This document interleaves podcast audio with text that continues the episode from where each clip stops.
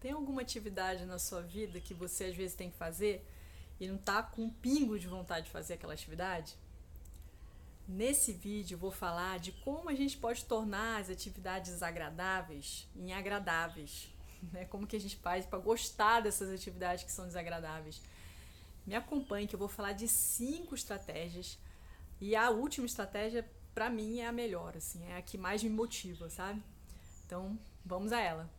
A primeira estratégia, ela na verdade, você é capaz de não, não gostar a partir delas, né? Mas ela vai te tirar da inércia, ela vai te movimentar. Qual que é essa estratégia? É você pensar nos malefícios de não fazer aquela atividade. Por exemplo, atividade física. Já é algo consagrado que né, é importante fazer atividade física, lógico, uma orientação de um educador físico e, e supervisão de um médico, enfim, etc e tal. Mas, enfim, quem pode fazer atividade física sabe que é importante, sabe que precisa fazer, mas às vezes fica com aquela preguiça, aquela falta de vontade. Então, o que acontece? É melhor você fazer antes de precisar realmente fazer, né? É, às vezes é, um, é uma coisa que a gente não sente tanta necessidade quando a gente ainda não foi afetado por alguma situação de saúde, por exemplo. Né? Cuidar da saúde é uma coisa que às vezes a pessoa só vai lembrar depois que está com algum problema.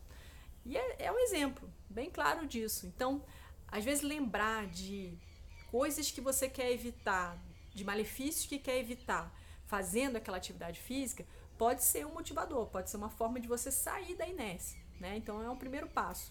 Esses, essa estratégia que eu quero falar, essas cinco estratégias, elas, então, elas eu procurei abarcar desde a estaca zero, aquela pessoa que realmente não vê, não vê jeito de sair do lugar, até aquela pessoa que já tem algum, algum movimento, já consegue, enfim, encarar com mais leveza as atividades desagradáveis da vida, né?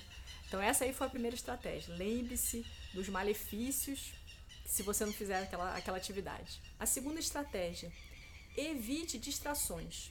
O que, que é isso? Porque o nosso cérebro, quando a gente vai encarar uma situação difícil, né, uma situação desagradável, vamos dizer, né, uma atividade desagradável, nosso cérebro tende a fugir, tende a encontrar uma escapatória. Por isso que as pessoas costumam procrastinar tanto assim nas atividades, né? Porque é uma tendência nossa, a gente não quer encarar aquilo dali, aquilo é desagradável.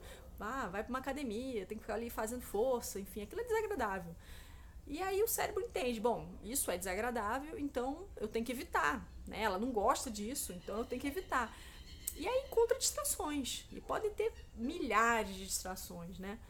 Eu percebi que no momento em que eu ia, por exemplo, para academia, né, que eu gosto de ir para academia, e aí eu ia fazer minhas atividades físicas e levava meu celular comigo, e aí ficava ali checando, né, WhatsApp, checando rede social de vez em quando, eu percebi que eu rendia muito menos, que eu aproveitava muito menos aquele período, sabe? E era uma coisa assim que parecia que eu não estava lá, na verdade. E no momento em que eu comecei a deixar o celular na bolsa e não, não levar comigo durante as atividades, nossa, eu percebi que deu um, um salto assim de qualidade na, na atividade que eu estava fazendo e também no prazer que eu estava que eu tendo com aquela atividade. Então, quando a gente está, por exemplo, vai fazer, vai estudar, vai sentar para estudar, procure é, um ambiente que te evite, é, que te, te distrai o menos possível. Então, às vezes é estar é tá num ambiente fechado, que não tenha barulho, né? Ou então usar um fone de ouvido, é, tirar a bagunça da sua vista, né? Se o problema é bagunça, às vezes dá uma arrumadinha ali na mesa. Não vai perder tempo com a bagunça, com a arrumação, né? Mas é dar um mínimo arrumada ali. Evitar distrações, né? Evitar coisas que te façam é, desviar o foco daquilo que você tem que fazer. Terceira estratégia para aprender a gostar do que é desagradável é mantenha um bom humor. Mantenha um bom humor. Porque acontece, às vezes a gente vai fazer uma atividade e aí não gosta de fazer aquela atividade. Aí em vez de ir pra atividade de boa, não, vai reclamando, enfim, fica mal-humorada. Ai, que saco, tem que fazer isso. Ai, tem que lavar essa louça, tem que arrumar isso aqui. Ah, tem que fazer aqui uma, uma lista de, de, de organização do meu, do meu dia. Ah, isso, ah, aquilo. Isso, esse modo de mental, vamos dizer assim, né? De reclamação, de mau humor, ou, ou de estar tá irritado com a situação, né? De, de irritação diante daquilo que tem que fazer. Aquilo, na verdade, reforça que aquela atividade é desagradável. Né? O nosso cérebro aprende isso. É impressionante. O nosso cérebro é muito esperto. Ele, ele, ele pega assim essas coisas, né? Então, poxa, ela tá fazendo aquilo dali, ela ela tá mal-humorada, ela tá irritada, é porque aquilo não é bom, né? Porque aquilo não é não é agradável. Então, uma estratégia pode parecer meio falso no início, tá? Isso aí é lógico, você vai ter que se forçar um pouco. Mas é bota um sorriso no rosto, sabe? E vai, não, tá ótimo isso aqui. Ah, isso aqui é tão agradável. E faz isso de um jeito meio falso, entendeu? Corta aqueles pensamentos que, que ficam ali, tipo, ah, que saco esse negócio. Corta aquele pensamento, não, isso é bom, isso é bom, é legal, eu tô bem, bota um sorriso no rosto. Isso daí, de alguma forma, você envia uma mensagem pro seu cérebro. Opa, é diferente aí, eu tô chegando uma mensagem diferente. Que aquilo dali pode ser agradável.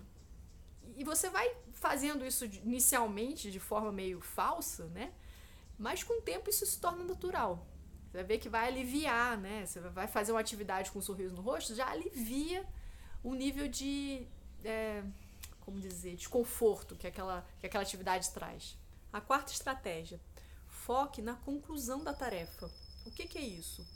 Você vai criar um compromisso consigo mesmo. Assim, é um compromisso de você com você mesma. Você, você mesma, vai fazer um compromisso de que vai concluir aquela tarefa. E tenha consistência nisso. Todos os dias vai concluir. Pá, eu vou fazer. Foca no, na, na conclusão da tarefa. Não fica muito preocupada, ai não, tem tudo esse processo. Não, você vai do início ao fim. Coloca isso na sua cabeça. Né? Vou início ao fim. E faça isso. Porque de alguma forma você vai estar tá incorporando aquilo dali, vai estar tá colocando no seu cérebro também que você começou e você concluiu e que aquela atividade ela é para ser concluída, ela não é para ser colocada, não é para ser feita e deixada pelo meio do caminho.